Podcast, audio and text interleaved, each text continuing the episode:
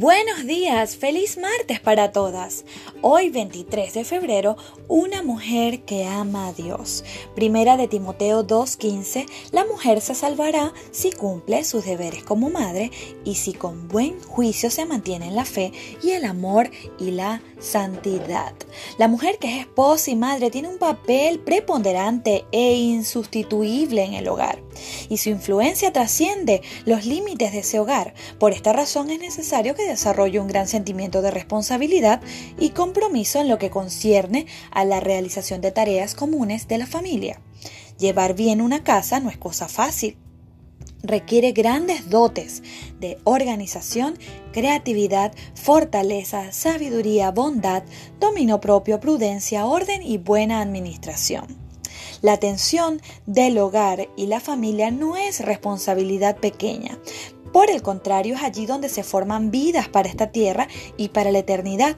Elena de White dice el conocimiento de los deberes domésticos es de incalculable valor para toda mujer. Hay familias cuya felicidad queda arruinada por la ineficiencia de la esposa y madre. El hogar cristiano, página 75.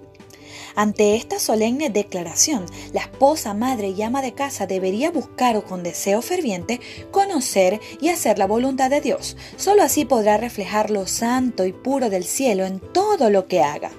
¿Cuántas son las mujeres que, abrumadas por las tareas propias del hogar, desarrollan un espíritu amargo y ansioso, olvidando descansar a los pies de Jesús?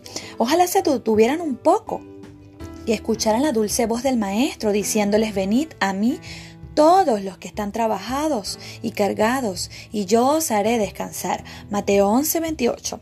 Con cuánta ternura en el Señor nos llama, cuán poco a veces estamos dispuestas a aceptar esta dulce invitación.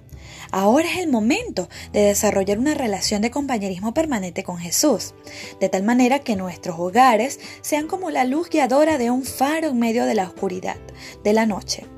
Seamos mujeres de oración para que podamos modelar las virtudes eternas frente a nuestros hijos y ser de apoyo y ayuda para nuestros esposos.